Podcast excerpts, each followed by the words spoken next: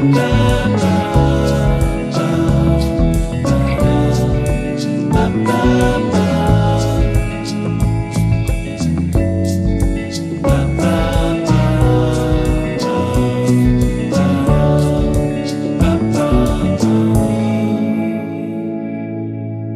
Marine, c'est Pauline.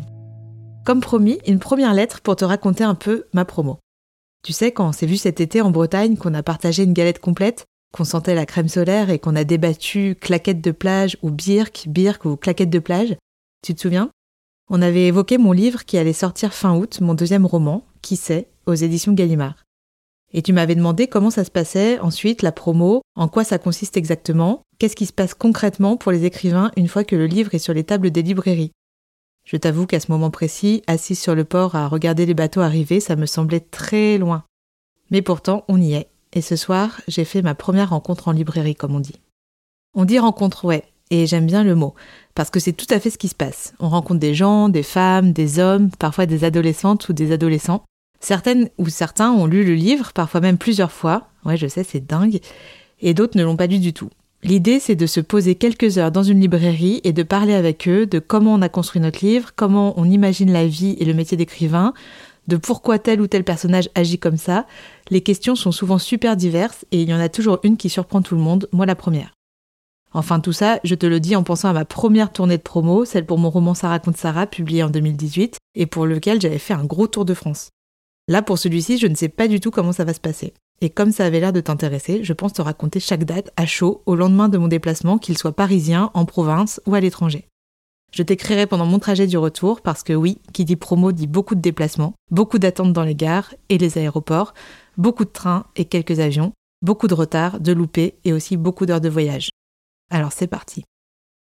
Première rencontre ce soir donc à la librairie Le Pied à Terre. Je n'y suis jamais allée, mais je connais Lucie, une des trois libraires qui a monté le lieu il y a deux ans. J'y vais assez en confiance, car Lucie est très attentive et surtout elle a demandé à une fille, Sonia Deschamps, de faire la modération en me promettant que cette Sonia était vraiment au top, une super lectrice et une très bonne intervieweuse.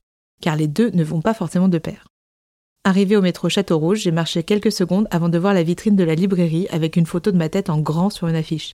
J'avais oublié cette douce sensation de malaise qui fait mal au ventre instantanément à chaque fois que je vois ça.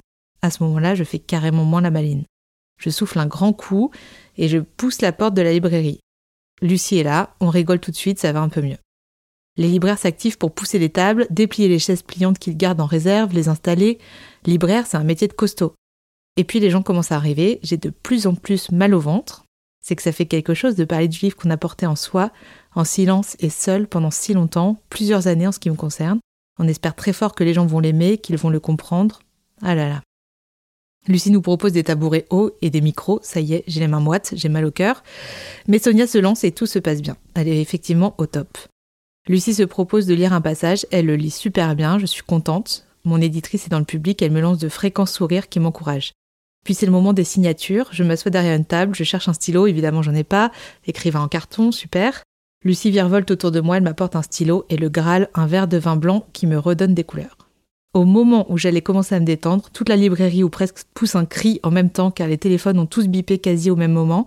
La reine d'Angleterre est morte, à la minute pile où je commençais la rencontre. Et ouais, c'est pas parce qu'on a sa photo dans la vitrine qu'on est la vraie star de la soirée. Je t'embrasse depuis la station d'Enfer Rochereau, Pauline.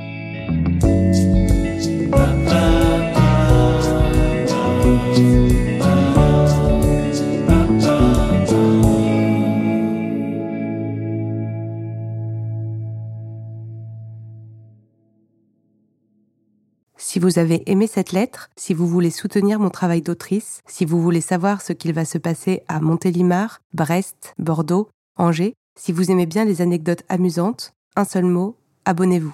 Pour 9,90€, vous aurez accès à une vingtaine de lettres que j'écrirai entre septembre et décembre et à quelques surprises. Ça fait 49 centimes la lettre, même pas le prix d'un carambar. Alors, n'hésitez plus.